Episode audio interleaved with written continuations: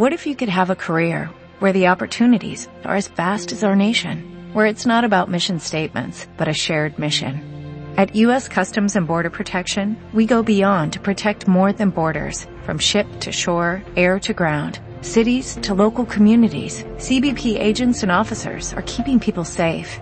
Join U.S. Customs and Border Protection and go beyond for something far greater than yourself. Learn more at cbp.gov/careers. Aquí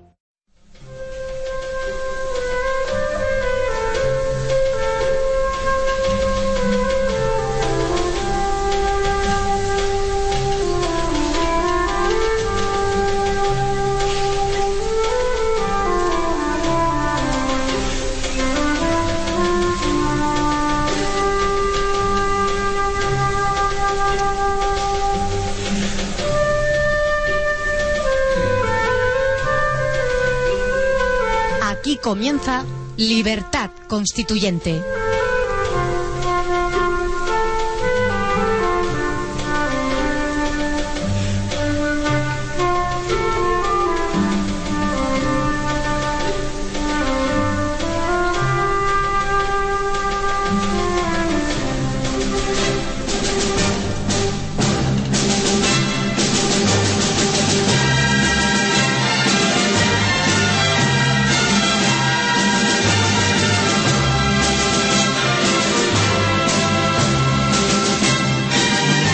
Buenos días, repúblicos. Son las 8 y 4 minutos de este miércoles 7 de diciembre y esto es Libertad Constituyente, un programa dedicado a la instrucción política con criterio y mediante la razón.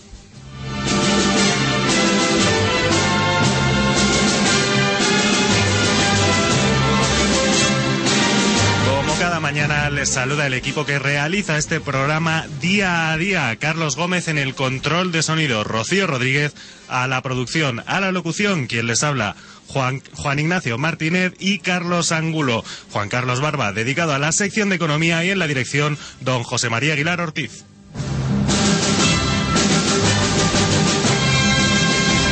Y saludamos ya, como no, a nuestra estrella particular, don Carlos Angulo. Muy buenos días, ¿cómo está usted? Buenos días, Juan. Bueno, nuestra estrella, de- nuestra estrella dentro del gran firmamento de estrellas que tenemos en Libertad Constituyente, porque aquí el nivel político, cultural e intelectual es bastante alto. Bueno, las figuras que participan en el programa, desde luego, son de ámbito estelar. Estelar, ¿verdad? Cósmico. Y además hoy necesitaremos toda esa potencia intelectual porque nos enteramos por el diario El País de que Iñaki Urdangarín podría ser imputado o será imputado, tal y como dice el diario El País, antes de dos meses y la infanta Cristina en principio no será imputada. Esto es un tema desde luego al que hoy le daremos amplia difusión y amplio análisis, pero por el momento ya saben que la estructura del programa eh, es manda, así que vamos a comenzar con un editorial titulado Cuerda Larga. Don Carlos. Pues sí, el, el editorial. El editorial es de nuestro compañero encargado de la sección de justicia, Pedro Manuel González, y se titula Cuerda larga, como bien has dicho, y tiene que ver pues con todos los casos de corrupción que están ahora mismo en los juzgados y cómo en el actual en el, actual contexto que estamos entre gobiernos, no hay un poder político claro, pues cómo cambia la actitud de la judicatura. ¿no? Bueno, pues un tema sin duda bastante relevante y que hoy además nos viene al pelo. Pues cuando quiera proceder. Bueno, pues el editorial dice así. La presión política sobre la justicia se relaja en épocas de interinidad. Con ministro de Justicia en funciones y fiscal general amortizado, parece como si los escándalos de corrupción se dispararan. Las actividades instructoras cobran un dinamismo inusitado. Implicados en eres fraudulentos, campeones del cohecho y aristocracia de la delincuencia económica, notan en su nuca el aliento de la investigación judicial que hasta hace bien poco contemplaban plácidamente en la lontananza. Jueces que nadaban seguros en la presunción de inocencia sobre su conducta prevaricadora encuentran ahora la espalda de un ministerio público de un ministerio público antes presto al auxilio procesal y la obstrucción. Los delegados políticos de los partidos en los órganos rectores de la justicia esperan novedades. Los fiscales jefes de las distintas sedes judiciales son presa de la expectación, cuando no directamente reniegan de la línea procesal mantenida antes de los nuevos aires. Renovarse o morir. Mientras, por abajo, la cuerda se hace así más larga. No es casual que sean los juzgados de instrucción, base de la potestad judicial en el orden penal, quienes se estén prodigando en resoluciones que afectan directamente a personajes representativos de la partidocracia y sus instituciones base. Nadie en los puestos clave de la organización judicial se atreve a condicionar su actuación hasta que quede bien claro lo que diga el nuevo jefe. La politización de la justicia y la judicialización de la política son dos caras de la misma moneda que en el estado de poderes inseparados corren paralelamente como los surcos de un arado. En interinidad política, los partidos cesan pasmosamente de someter sus controversias en los juzgados, y estos se dedican a desarrollar su actividad en los niveles técnicos con mayor libertad. Una vez restablecida la normalidad partidocrática, cesa el alto el fuego y su fuerza instrumental como parte del engranaje político salta de nuevo al primer plano. La prudencia entendida y el juego de intereses salvaguardando los delitos propios mediante la utilización de la Fiscalía y los órganos de gobierno de la Judicatura como arma contra el rival político se anteponen a la búsqueda de la justicia material. Si dibujáramos una gráfica de la actividad judicial de las distintas instancias relacionadas con los tiempos políticos, nos encontraríamos con el sorprendente resultado de que mientras que los órganos colegiados superiores directamente infiltrados por los partidos políticos como el Tribunal Constitucional, prácticamente paralizan su producción desde que se entra en esa fase preelectoral hasta que toma posesión el nuevo Ejecutivo, las instancias penales más básicas dedicadas a la investigación de los casos de corrupción la multiplican en el escaso lapso de tiempo en que cesa un gobierno y el nuevo entra a su relevo.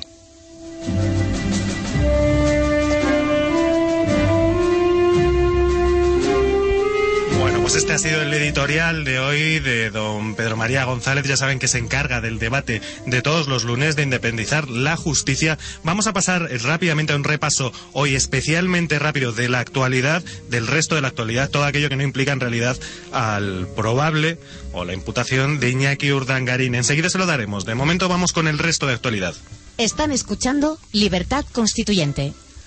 Rajoy anunciará la estructura de su gobierno el día 19 y los ministros el 21. El líder del Partido Popular y futuro presidente del gobierno, Mariano Rajoy, ha explicado este martes que prevé dar a conocer la estructura de su ejecutivo el próximo día 19 durante su discurso de investidura, aunque para conocer quién estará al frente de cada ministerio habrá que esperar al día 21 después de que haya sido investido.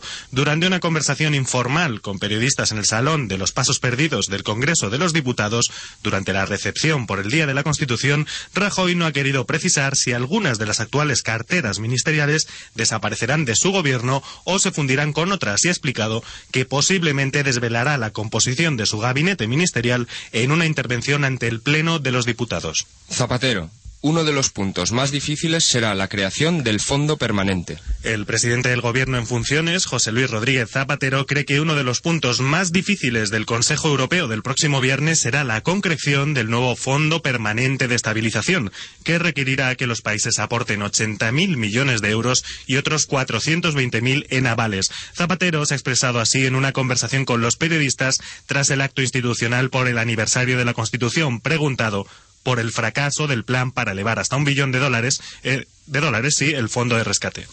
El fiscal apoya la recusación de cinco magistrados del Tribunal de las Escuchas Gürtel. La Fiscalía del Tribunal Supremo ha reiterado su apoyo a las recusaciones presentadas por el juez Baltasar Garzón contra cinco de los siete magistrados que el próximo 17 de enero tenían que juzgarle por autorizar la intervención de las conversaciones mantenidas por los cabecillas de la trama Gürtel con sus abogados en prisión. En un nuevo escrito remitido a la denominada Sala, 60, Sala del 61 del Tribunal Supremo, que deliberará sobre este incidente procesal el próximo día 12, el Ministerio Público reitera los argumentos del informe que ya remitió hace varias semanas, señalando que deben estimarse sobre bases objetivas las sospechas o recelos que el recusante manifiesta en su escrito de recusación respecto de la existencia de una falta de imparcialidad objetiva de los cinco magistrados para enjuiciarle. Pasamos ya al terreno internacional. Más de 250 detenidos en una nueva protesta contra Putin en Moscú. Más de 250 personas han sido detenidas este martes por la tarde, entre ellas dos líderes opositores, durante una manifestación no autorizada organizada por la oposición para protestar contra las elecciones parlamentarias del país, en las que se impuso el partido Rusia Unida del primer ministro Vladimir Putin. Según ha informado un portavoz oficial a RIA Novosti, más de 250 personas han sido detenidas hasta ahora. Se trata de personas que trataban de bloquear la circulación y se negaban a obedecer las peticiones, dicen, legítimas de la policía, según ha precisado este portavoz. Medvedev ordena que se investigue el presunto pucherazo en las elecciones. El presidente ruso, Dmitry Medvedev, ha ordenado, la, ha ordenado la Comisión Electoral Central que investigue el presunto pucherazo que se habría cometido en las elecciones parlamentarias de este domingo, en las que, como ya decíamos, se impuso su partido Rusia Unida, al tiempo que ha lamentado las críticas que desde fuera del país se han hecho de estos comicios. Medvedev ha dado esta orden durante el encuentro mantenido con el presidente de la Comisión Electoral Central, Vladimir Churov, según informa la agencia rusa RIA Novosti, que precisa que el mandatario ha considerado que los vídeos que muestran presuntamente el pucherazo, así como la expulsión de observadores de colegios electorales, no son una prueba convincente, según él, y podría ser una mera provocación. El líder de Hezbollah expresa su respaldo al-Assad.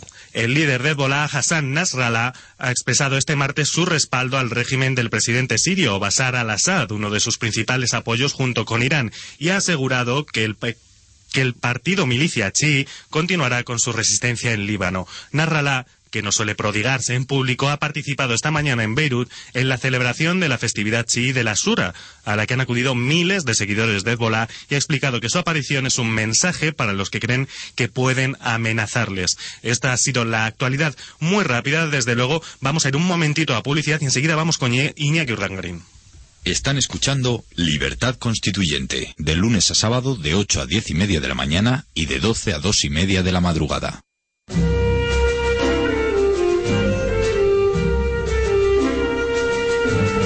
8 a 10 y media de la mañana, Libertad Constituyente.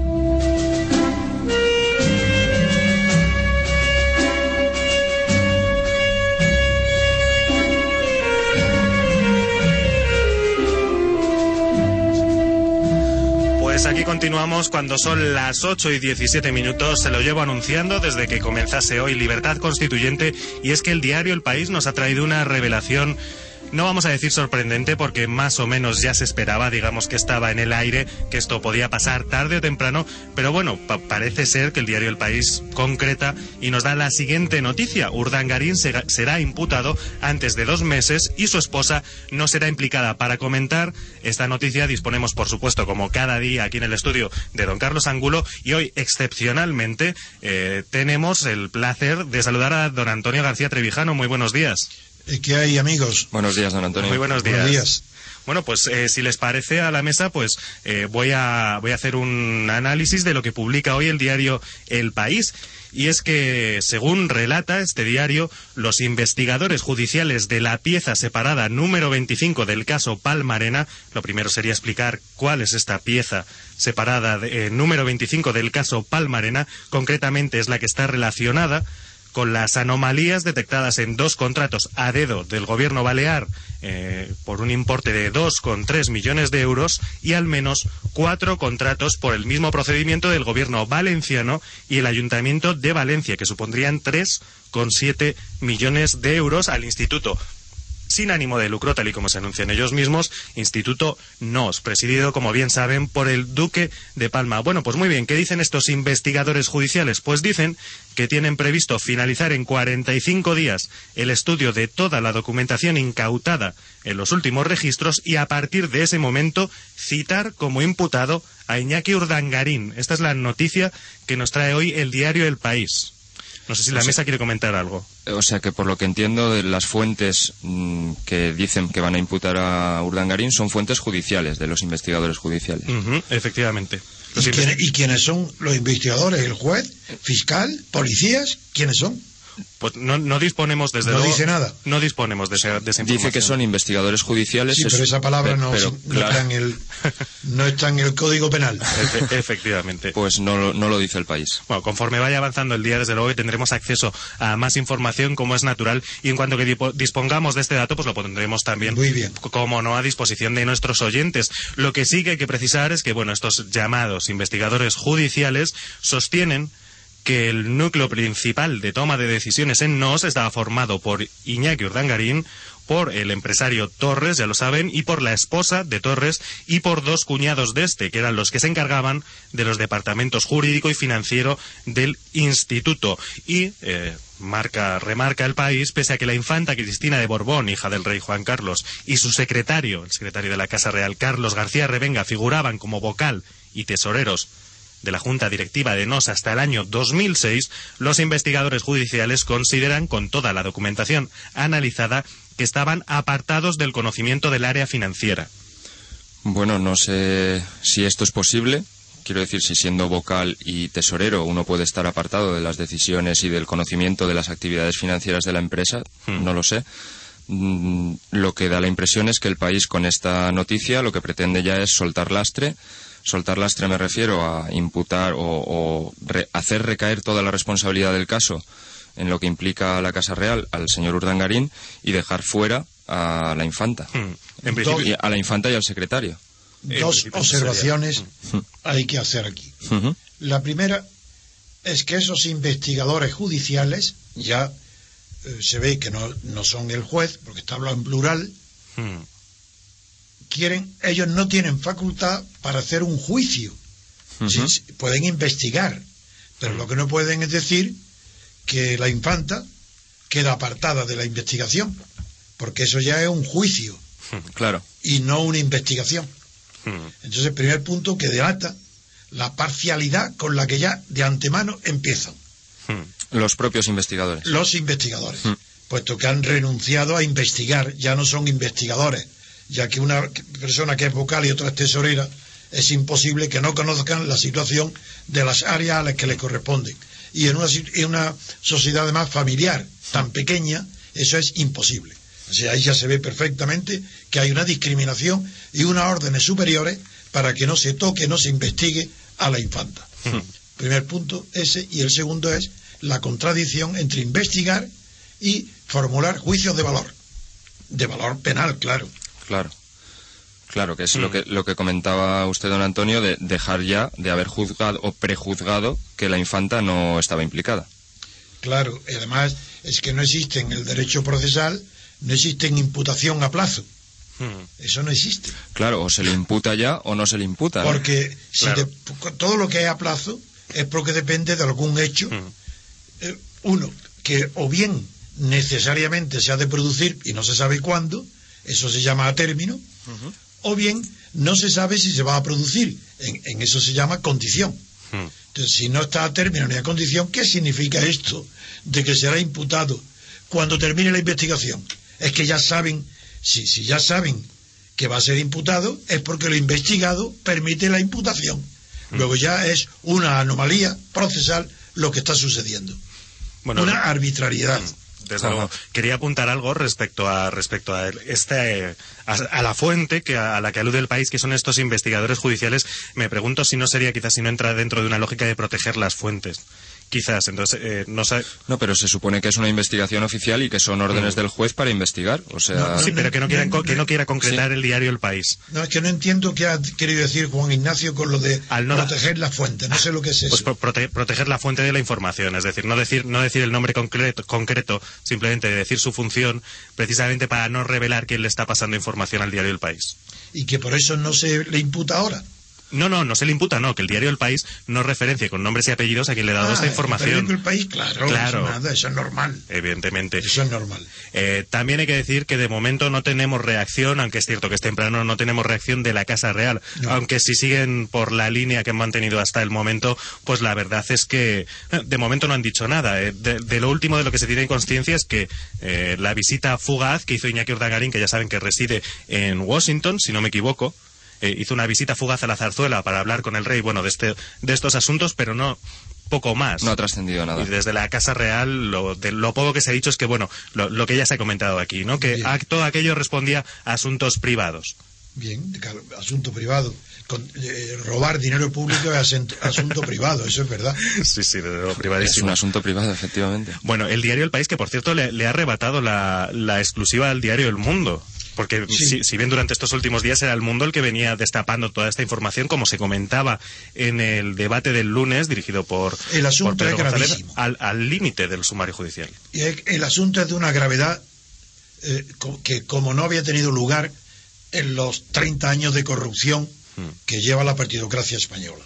Es el más grave de todo lo que ha sucedido, hasta el punto que, lo repito, ya lo dije ayer en otro programa de, esta misma emisora, de este mismo canal, mm, que en los círculos monárquicos más cercanos, más estrechos a la figura del rey, ya se todavía no, me consta que lo hayan transmitido al rey, pero entre ellos sí que eh, son los eh, comentarios y conversaciones constantes y la opinión que domina entre ellos es que el rey debería aprovechar cualquiera de sus eh, alteraciones de salud para que con unos informes médicos adecuados, ad hoc, abdicara en favor del príncipe, para que este asunto taparlo, separarlo.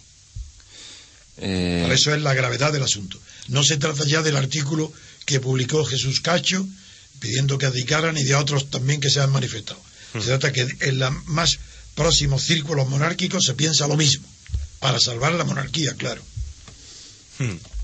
Lo, lo, que yo me pregunto es si, bueno, una abdicación está claro que lo que hace es cambiar la cabeza, pero lo que es la institución yo creo que queda tocada, ¿no? O, vamos, no, no veo yo la posibilidad. Hay, hay dos fenómenos contrarios.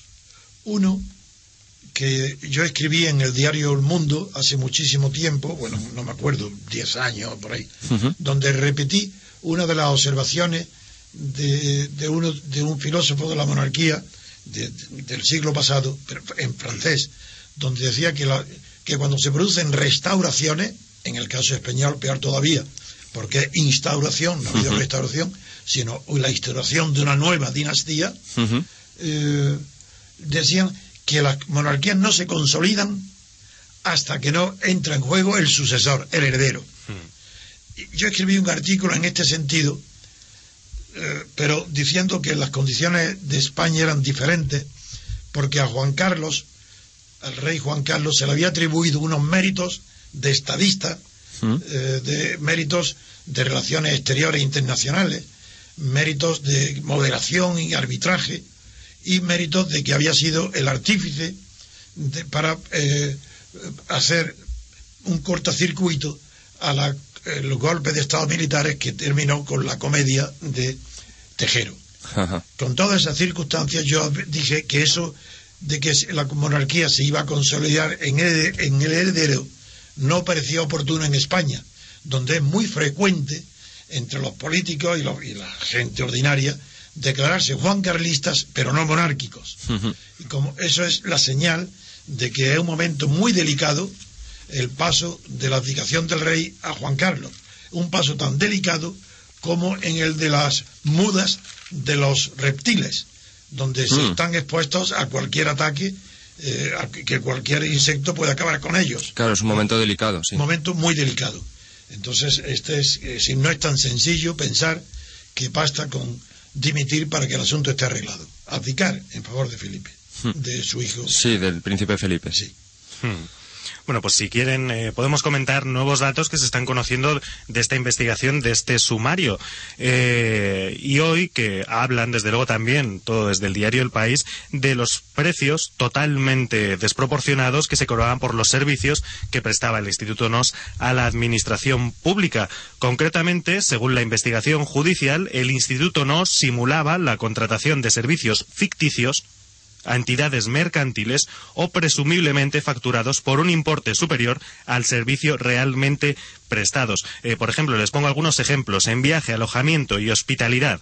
Dice, para unas 100 personas el presupuesto alcanzaba los 240.000 euros, de los cuales 85.000 eran para los desplazamientos de los expertos o supuestos expertos internacionales, otro tanto para los hoteles donde dormían y 80.000 para el catering. 80.000 euros para el catering, compuesto, atención, por cuatro comidas, tres cenas y seis coffee breaks.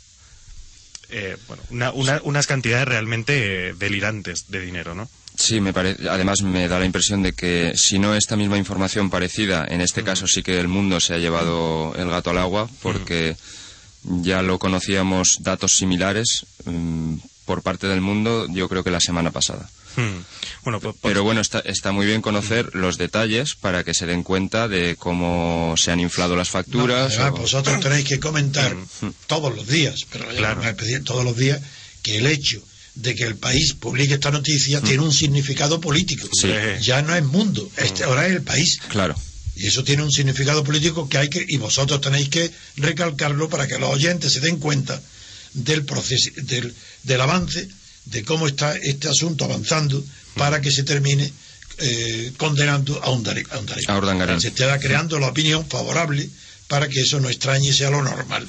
Ya lo comentábamos antes, lo que no hemos terminado de comentar respecto a quién publica qué es que hoy este asunto, desde luego, aparece en primera plana en el diario El País, donde no aparece es en el diario El Mundo. O sea, el diario El Mundo hoy se ha olvidado completamente del caso del caso Urdangarín, es decir, no hay ni una sola noticia en la portada sobre este caso. En la portada. Pero no, eso no es significativo. Yo creo que mañana puede tenerlo. Claro, sí, mañana puede tenerlo, desde luego. Bueno, continuamos un poquito con, porque estábamos hablando de, Islas Baleares, por ejemplo, bueno, más cifras. Eh, el director del proyecto, por ejemplo, cobraba 30.000 euros, el director de planificación otros 30.000 y eh, la directora de comunicación cobraba 25.000 por un acto que duraba dos días.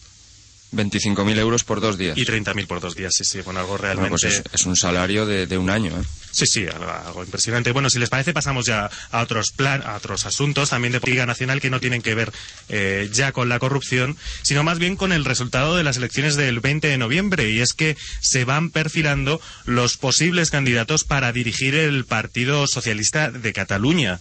Eh, la verdad es que, primero, habría que analizar no solo las presencias, que son cuatro, cuatro candidatos que se perfilan para, para suceder a Montilla, sino también las ausencias. La más evidente es Carme Chacón, Carma Chacón, que se perfilase como principal candidata durante algunos días de, las elecciones, pero que finalmente parece que no dirigirá el Partido Socialista Catalán.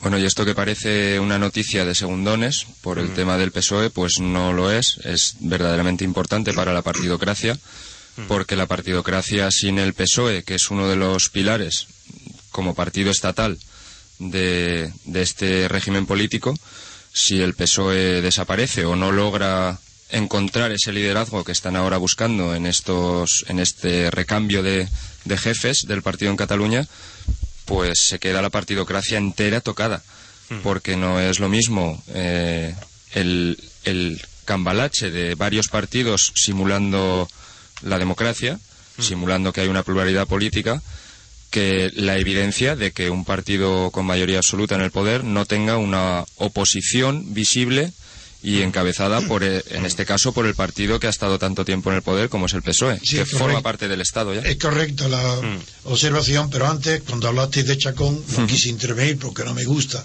superponer mi palabra pero había que añadir a lo que habéis dicho sobre Chacón, que si no se ha presentado es una prueba evidente de que es para presentarse en, a nivel nacional. Claro, claro. Por ahí va yo, efectivamente. Por eso decía lo de analizar la ausencia, porque evidentemente ella va para el Partido Socialista Obrero Español, para la división general, evidentemente.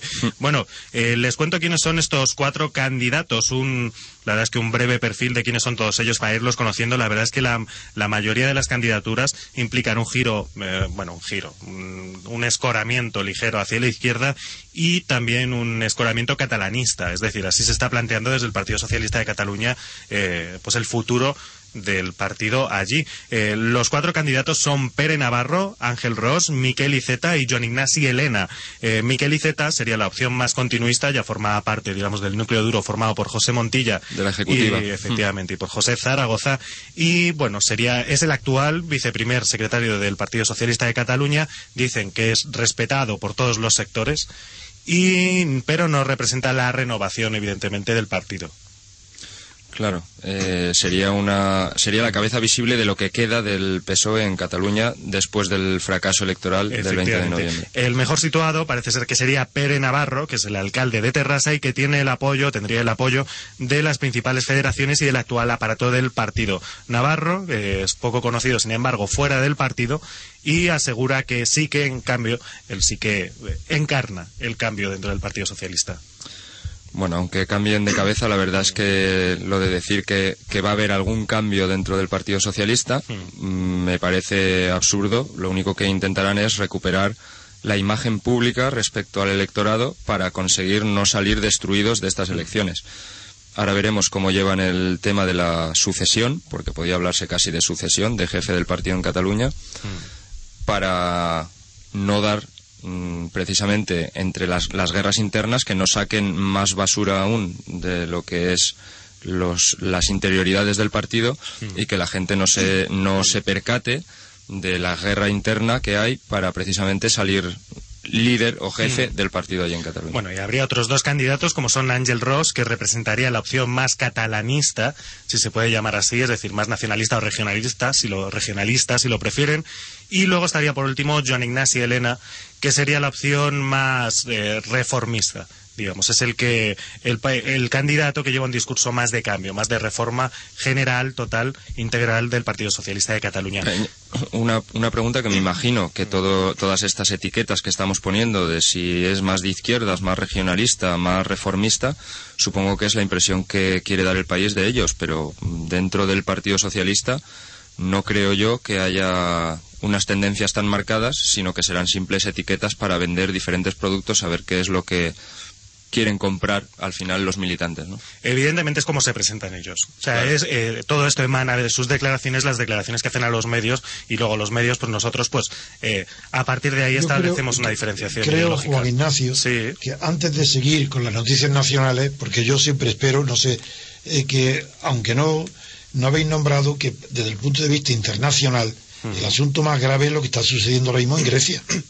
Porque en Grecia, no solo porque es que hay que preguntarse seriamente. ¿Es posible un pueblo que esté eh, en el estado en que está el pueblo griego de desesperación, cuando eh, casi por unanimidad sus representantes están apoyando, a, que son además los mismos que han causado la situación de desastre y de quiebra del Estado griego, esos mismos causantes, ahora apoyan por una, casi por unanimidad, mayoría absoluta, a, los planes de, de restricción del gasto público, lo que le llaman recortes.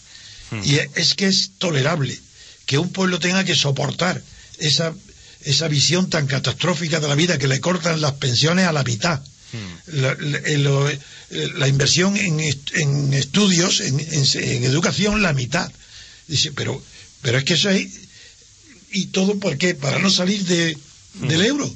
Pero es que entonces no salir del euro es la hecatombe, es, es, peor que lo que está sucediendo. esta pregunta hay que hacerla. Es decir, no, la economía no está, eh, no es un fin en sí mismo, está al servicio del hombre, está al servicio de la población. Y ahora la población está sacrificada a la economía dictada por otros que no son los griegos. Pues pretendía yo, don Antonio, eh, digamos que encauzar eh, la actualidad, el, menú que tenemos de noticias, primero hablando de una noticia que ya nos conectaba un poquito con la Unión Europea y después... Perdona, perdona, es que no lo sabía. Como no lo sé el plan y había hablado del internacional y pasaba ya al nacional y terminaste con Rusia y, dijiste la frase, esto es lo que... Pues por eso he intervenido, para que no se pueda dejar de hablar de Grecia. evidentemente. Gracias, bueno, porque es el tema. Mire, si, les parece, les cuento la noticia que enlazaba ambos temas, que es que eh, es España incumple o solo cumple cuatro de los diez criterios económicos que exige la Unión Europea, que va a empezar a exigir la Unión Europea a partir de, si no me equivoco, del próximo martes. Es decir, España incumple seis de los diez indicadores que la Comisión Europea tendrá en cuenta a la hora de imponer sanciones a los países con altos desequilibrios macroeconómicos. Esto viene dentro del paquete legislativo de gobernanza económica que entrará en vigor, como les decía, el próximo martes. En concreto, estos, estos indicadores. Sí. Procuraremos nosotros no decir gobernanza nunca. porque es una palabra incorrecta que no significa nada. Se dice gobernación, pero no gobernanza. Pues gobernanza, lo repito. En el, mirad en el diccionario la gobernanza es el gobierno de los grandes hoteles, el gobierno de las grandes mansiones encargado a mujeres amas de llave o gobernantas. La gobernanza es el gobierno de las gobernantas. Y ya está bien de repetir como papagayo en España las palabras que se inventan en el extranjero, pero que ya que no pueden inventar nuevas políticas, nuevas, se inventan nuevas palabras para designar lo viejo, lo mismo. En, este caso estábamos citando eh, explícitamente, o vamos, es como habíamos redactado la noticia, y bueno, para la próxima vez tenemos mucho cuidado de, no, cometer estos errores. Como también excluidas salvo en su uso preciso. Como también antes cuando se ha dicho llevarse el gato al agua al mundo, esas expresiones eh, las dejamos para intereconomía, no para nosotros. es, verdad, es, cierto. Bueno, en concreto les cuento ya eh, los seis los seis indicadores que incumple son las finanzas públicas españolas que no cumplen con los niveles exigidos de deuda pública y privada, balanza por cuenta corriente, posición neta de inversiones internacionales tipo de cambio efectivo y evidentemente tasa de desempleo porque esto es un escándalo. Entonces, ya si quieren, pasamos ya a la actualidad en Grecia, porque es que la actualidad en Grecia es que ha aprobado ya finalmente los presupuestos para 2012 en medio, como no podía ser de otra forma, de enfrentamientos. El gobierno de coalición griego, les cuento, les aumento la noticia, encabezado por el primer ministro Lucas Papademos, ha conseguido los apoyos parlamentarios suficientes para aprobar los presupuestos para 2012 en medio de los enfrentamientos entre manifestantes y policías frente al Parlamento heleno. La mayoría de los parlamentarios de los dos principales partidos políticos y sus aliados de extrema derecha han respaldado los presupuestos, una condición clave para desbloquear los fondos del segundo paquete de ayuda económica de la Unión Europea y el Fondo Monetario Internacional. ¿Quién Pa- califica de extrema derecha? Califica la, la fuente es Europa Press. Ah, hay que ponerlo, todo eso hay que ponerlo en duda, o por lo menos señalar la fuente. Sí. Eso lo dice una fuente española, Sí, interesada Mm. en que se apruebe y en contra de los manifestantes. De- debo aclarar, redacción nuestra eh, mediante las noticias de Europa Press, evidentemente. Claro. Mm. Bueno, Bien. pues esto es lo que tenemos en Grecia. La verdad es que qué imagen, ¿no? Eh, los, pa- los políticos. Pero no viene ahí la noticia de lo- en qué ha consistido la reducción del gasto, el recorte, que, que yo he oído en la televisión que han dicho eh, la mitad y el 60% en educación. Sí, sí, tenemos aquí los presupuestos. Ah, yo pues yo simplemente quería incidir en la, en la imagen de, lo- de los políticos dentro del Parlamento aprobando los presupuestos mientras fuera la gente manifestándose, ¿verdad? Y enfrentándose la con la policía, efectivamente. O sea, es una imagen realmente impresionante. Sí, la verdad es que no contamos con un corresponsal en Grecia, ya podríamos. Habría que buscarlo. Sí. Y bueno, tienes razón, don Antonio, en que la fuente es interesada en el sentido de que lo que están preparando es a la opinión pública española Claro. para, para eh, sufrir recortes similares, aunque con un retraso pues de dos o tres años que llevamos con respecto a Grecia. Hmm. Pe- pero efectivamente, ya lo está diciendo Rajoy eh, para la próxima reunión de este mismo viernes del ECOFIN, que lo que pretende Rajoy es, sí, Europa sí, pero España también. Entonces, si lo que pretende es meternos en ese grupo de la élite europea, como él mismo dice, lo que va a tener que hacer es unos recortes tales para que los números, la macroeconomía, eh, con esos indicadores que mencionábamos antes, se revuelvan a equilibrar o, o estar dentro de los parámetros que ellos consideran como de una economía sana, los recortes que vamos a sufrir los españoles son del mismo orden de magnitud que el de los griegos. Entonces, eh, están preparando a la opinión pública precisamente para aceptar, para que nos hagan pensar que lo importante es la economía y no los españoles. Y como has dicho bien, la macroeconomía aplastando a la microciudadanía. Efectivamente, a, a las personas. Bueno, pues si les parece, yo creo que ya si da- damos por concluido el comentario con respecto a Grecia, eh, si le parece a la mesa, desde luego, Sí, y sí. pasamos ya pasamos ya a Rusia. Porque en Rusia se está, se está llevando a cabo varias manifestaciones, ya llevamos dos días, y les cuento porque la capital rusa vivió ayer su segunda jornada de protestas por el fraude denunciado por varios observadores internacionales en las e internos en las elecciones parlamentarias del pasado domingo, así como por el esperado regreso de Vladimir Putin a la presidencia. No obstante, las autoridades, sin embargo, las autoridades se pusieron manos a la obra y desplegaron al mediodía miles de policías y fuerzas del Ministerio del Interior por las calles de la capital. Las protestas en la céntrica Plaza Triunfalnaya, así como en otras ciudades del país, resurgieron ayer, un día después de que Rusia viviera una manifestación de 8.000 personas. Y ahí fue cuando irrumpieron las fuerzas del orden, arrestando a un centenar de personas que al final del día superaron las 500 y entre ellas pues hubo detenidos pues bastante ilustres, entre ellos Eduard Limonov, líder del movimiento opositor La Otra Rusia, Sergei Mitrogin, número uno del Partido Liberal Yabloko, el quinto más votado en las legislativas y el ex viceprimer ministro Boris Nemtsov. Es decir, varias personalidades, eh, bueno, participando, desde luego, en, las, en estas manifestaciones. Algunas por interés, evidentemente, son los opositores y otros exmiembros del gobierno. Bueno, no, no conozco a fondo el sistema político ruso, Mm. pero desde luego la impresión que da desde el exterior con el- el- la pareja Putin-Medvedev mm, ganando las elecciones legislativas, en donde luego es el propio legislativo el que también elige al presidente de Rusia, o sea, tiene toda la pinta de ser una partidocracia igual que en el resto de Europa no, o en la no es que mayoría. tiene, no es que tiene la pinta, es que es constitucionalmente una partido, partidocracia. Claro, por eso me refería. Constitucionalmente, no es que tenga la apariencia. Toda la pinta es una apariencia, no es verdad. Es una, es una partidocracia. Muy bien, por eso decía que yo tenía la impresión, pero no he visto la constitución rusa, eso es lo que Bueno, quería. no importa, pero no puedes decir, "To- eh, tiene una pinta, no. Pues pregunta, Ah, muy bien, muy bien, vale. Pues es una partidocracia y entonces estamos viendo cómo ocurren fenómenos similares que aquí en España, como los líderes de los partidos que sí que se están presentando a las elecciones, pero son minoritarios, luego están saliendo a la calle a protestar en la calle eh, diciendo o que ha habido fraude o que no es justo el resultado. Con lo cual lo que deberían de haber hecho es no presentarse a las elecciones antes para no legitimar el régimen que ahora mm, sale reafirmado en estas elecciones, ¿no? Hmm. Bueno, si quieren les cuento más cosas. Por ejemplo, Wenadi Zigaunov, que es el líder del Partido Comunista, eh, bueno, manifestó que se habían multiplicado por tres el número de infracciones registradas en la época, él hacía referencia a la época de Boris Yeltsin. Entre otras, este líder comunista se refería a las demoras en el recuento de los votos y la organización de tío vivos que esto es algo que yo creo que aquí en España no sé si se habrá dado o no, en todo caso no está en la opinión pública, no, no es muy conocido. Estos tío vivos serían grupos organizados que votarían en distintos colegios electorales aprovechando, eh, aprovechando una cosa que se llaman talones de desplazados. Bueno, esto parece ser como, por ejemplo, ya conocíamos en, en cada, cada país tiene su idiosincrasia. Mm, Aquí en España no sé cuál será el método que utilizan para votar más de una vez, pero seguro que lo hay. Y por- yo por- conocíamos, por ejemplo, en Venezuela como había gente del propio partido de Chávez que contaba pues con diferentes carnets de identidad eh, emitidos por el propio gobierno para poder realizar más de un voto, claro.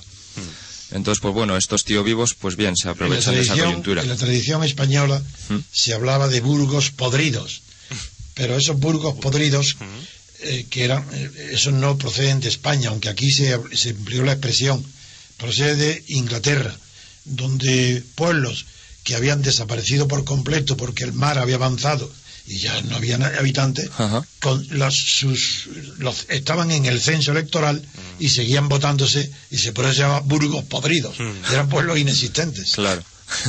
Muy curioso, gran, grande, gran anécdota, desde luego, gran... Sí, sí. Eh, bueno, continuamos porque ya para terminar de retratar la situación que se está viviendo en Rusia, además el Kremlin ayer eh, pues quiso tener su propia contramanifestación, digamos, quiso tener otro tipo de manifestantes en la calle y de ahí que organizara una manifestación protagonizada por 15.000 miembros de las juventudes nazi Stal. Todos ellos irrumpieron en el centro de Moscú y por por un momento, evidentemente, se temió que hubiese, que hubiese varios choques. Eh, esto, desde luego, son organizaciones evidentemente favorables a, a Vladimir Putin, a Rusia Unida. Bueno, pues están dentro del mismo ámbito de maniobra que decíamos antes de la oposición. Después de celebrarse las elecciones y ya con los resultados encima de la mesa, entonces salen a la calle a protestar.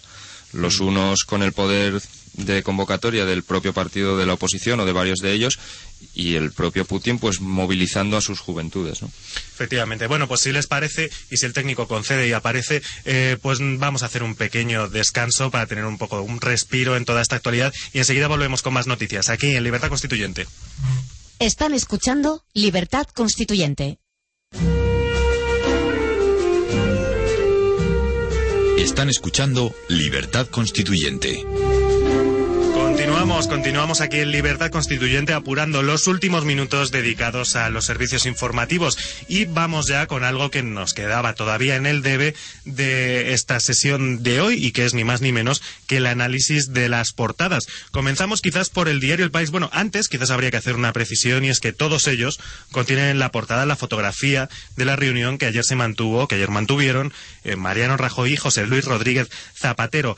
Eh, y es cierto que todos dedican el titular. Quizás el cambio, la orientación, digamos, la línea editorial, eh, se puede ver claramente en a quién atribuyen el acuerdo. Eh, si atribuyen un acuerdo en, en una relación, digamos, de poderes eh, similares, que haya el mismo poder a un lado y al otro, en Mariano Rajoy que en José Luis Rodríguez Zapatero, o si por el contrario, como sucede, por ejemplo, en el diario El Mundo, se le otorga el protagonismo a don Mariano Rajoy. Rajoy asume la hoja de ruta europea de Merkel y Sarkozy, que sería el titular del Mundo, es decir, Rajoy guiando. Eh, tirando del carro, perdóneme por el coloquialismo, pero bueno, tirando del carro de España ante Europa, ¿no? Sería un poco la interpretación. ¿Qué hace el mundo? Bueno, sí, y comentando esa noticia y relacionándola con lo que hablábamos antes de Grecia, lo que intenta el mundo es preparar a la opinión pública para la serie de recortes, darle prestigio a Rajoy, para que pueda aplicar con más tranquilidad o sin movilización social el- los recortes que Europa le va a exigir para cumplir con esos indicadores que hablábamos antes, que no se cumplían seis de los diez, ¿verdad? Sí, seis de los diez, efectivamente. Efecti- eso bueno, en uno de los subtitulares de esta noticia, que no es la principal de la primera plana del mundo, dice el mundo también, encarga a Zapatero, es decir, encarga, el Rajoy encarga a Zapatero que anuncie que la estabilidad presupuestaria será su primera ley. Recordamos a nuestros oyentes que nosotros no entramos en si Rajoy encarga a Zapatero, Zapatero encarga a Rajoy. Simplemente resaltamos que el diario El Mundo lee así lo que pasó ayer. En primera plana del mundo, por contra, tenemos la tercera entrega de esta investigación que han realizado, una investigación que les ha llevado más de nueve meses sobre los testigos clave, que resultaron clave para el encarcelamiento de Zugam, para la condena a Zugam, 4.000 o 40.000 años, ¿no? en el caso del 11M. Tuvo en el caso del 11M, efectivamente. El titular del diario El Mundo, la primera testigo rumana, engañó a la policía, inventó hechos y cambió de versión. Y como viene siendo habitual, pues en un sumario nos aclaran todo lo que sucede. Cuando se le tomó declaración el 1 de abril en el consulado rumano, el testigo C65 aseguró que iba en el tren con una compatriota distinta a la que dijo en el juicio que le acompañaba. La otra mujer también reconoció a Zugam, pero la policía no la creyó. C65 le dijo a la policía que se fijó en, Zugam porque tuvo un incidente al cambiar de vagón a Del Olmo que le había rozado con la mochila, a Bermúdez que el impacto la había desplazado y a El Mundo que él se giró y entonces ella le vio la cara. C65 declaró que en el momento del atentado le cayó encima un cadáver cuando en su vagón no hubo ni muertos ni heridos graves. Su marido fue aceptado como víctima de otro tren y su hermano desechado pese a que declararon que iban juntos. Además de lograr casi 100.000 euros y la nacionalidad española, tanto ella como su marido fueron contratados tras el 11M por la empresa de seguridad del íntimo amigo del comisario González que pagó la polémica cacería de Bermejo y Garzón. Es decir, el diario El Mundo que se hace eco de la inconsistencia de las, de las declaraciones de este testigo C65. Inconsistencias graves que parece... O incoherencia- parece- incoherencias. Sí, graves, sí. Y bueno, en las mismas investigaciones del mundo hay que recordar que en un caso tan importante como este y ante la clave de encausar o de condenar al principal procesado, que era Zugam, resulta que los tres testigos que lo identifican y que lo sitúan en uno de los trenes, no, no sé si en uno o en más de uno, porque esa es otra de las historias, que los testigos lo sitúan en diferentes trenes a la vez. Resulta que los tres testigos son los tres rumanos, los tres eran sin papeles, quiere decirse los tres estaban ilegalmente en España, y los tres vivían en el mismo barrio y tenían las mismas amistades. Con lo cual parece que sea un solo testigo, ¿no? Bueno, bueno, continuamos. Si les parece, ya les comentaba que la diferencia hoy o la línea editorial hoy se veía muy claramente o más claramente en el titular que dedican a Mariano Rajoy y a Zapatero. Ya les comentábamos que en el mundo el titular era Rajoy asume la hoja de ruta europea de Merkel y Sarkozy, cediéndole el protagonismo, como decíamos, a Rajoy. En el resto de diarios, sin embargo, lo que están destacando es más bien la unión eh, entre ellos. Por ejemplo, el diario El País, Zapatero y Rajoy apoyan sin fisuras el plan Merkel-Sarkozy para la Unión Europea. El diario ABC, unidos ante Europa. El periódico La Razón, también se le, le da un poco más de protagonismo a Rajoy. Rajoy anuncia que su primera ley será para contener el déficit. Y eh, La Vanguardia, Rajoy y Zapatero apoyan la reforma express de la Unión Europea. Bueno, unanimidad en las portadas en cuanto a que Rajoy o el próximo gobierno, apoyado por Zapatero también, eh, apoyan el plan de Merkel-Sarkozy para la Unión Europea. Ese plan de Merkel-Sarkozy que incluye la reforma de los tratados europeos o incluso la, la firma de algún nuevo tratado. Eh, sabemos, por lo que está pasando en Grecia, que es lo que decíamos antes, lo que significa para las personas, para los españoles. El único que da la impresión de que Rajoy y Zapatero van a enfrentarse a esas medidas es un poco el diario ABC, que es el que decía frente a Europa, o algo así, no sé si decía an- ante Europa, unidos ante Europa. Bueno, lo que están dando la impresión todos es de que aquí no es una cuestión ya de un partido, sino que es todo el Estado español, o sea, el PSOE eh, con el PP unidos para seguir el plan que ha trazado Europa para nosotros. El- la otra clave de la noticia es lo que ya nos anunciaba, por ejemplo, el discurso de Bono de ayer, en donde instaba a los partidos a caminar juntos. Y es que las medidas que nos van a hacer pasar, y es lo que nos están preparando todos los diarios, están preparando la opinión pública, son tan duras que no las podría soportar un solo partido. Mm, Pero lo- Rajoy, que lo Mm. he oído en la televisión, ha dicho expresamente que la primera ley que va a aprobar y lo dice él. Es decir, que él se declara legislador. Él va a aprobar la ley de desarrollo de la Constitución. Es decir, que las leyes que vosotros habéis bien definido como restrictivas eh, para reducir el gasto público, a eso le llama ley de desarrollo de la Constitución. Aunque es verdad que se está refiriendo implícitamente a la última reforma que ha habido a la Constitución referente al déficit, sin embargo, eso no es la impresión que da a los millones de españoles que ignoran esas cuestiones técnicas, pero que oyen la televisión y dicen, ah, bueno, muy bien, si desarrolla la Constitución, muy bonito, muy bien, no hay problema. Efectivamente. Porque ahí se ve la demagogia y la falsedad de las declaraciones de los dirigentes políticos para ocultar la realidad desagradable para el que va a sufrir las consecuencias de esas leyes.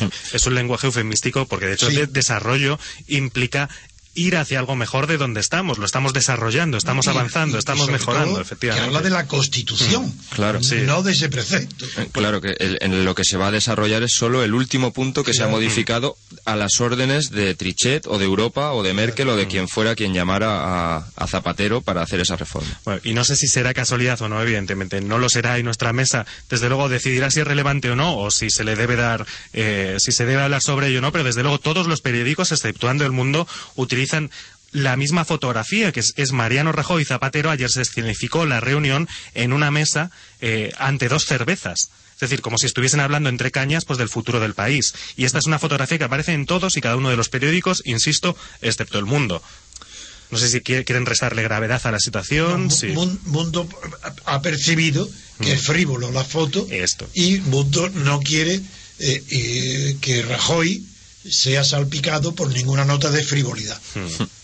Efectivamente. Bueno, pues eh, concluimos aquí esta primera hora dedicada a los servicios informativos, hoy con especial atención a las revelaciones del diario El País, que dicen que en un plazo de dos meses será imputado Iñaki Urdangarín. Concluimos, por tanto, esta primera hora y pasamos ya al debate político. No se vayan, seguimos con más noticias, con más actualidad, aquí, en Libertad Constituyente. Están escuchando Libertad Constituyente, de lunes a sábado de 8 a 10 y media de la mañana y de 12 a 2 y media de la madrugada.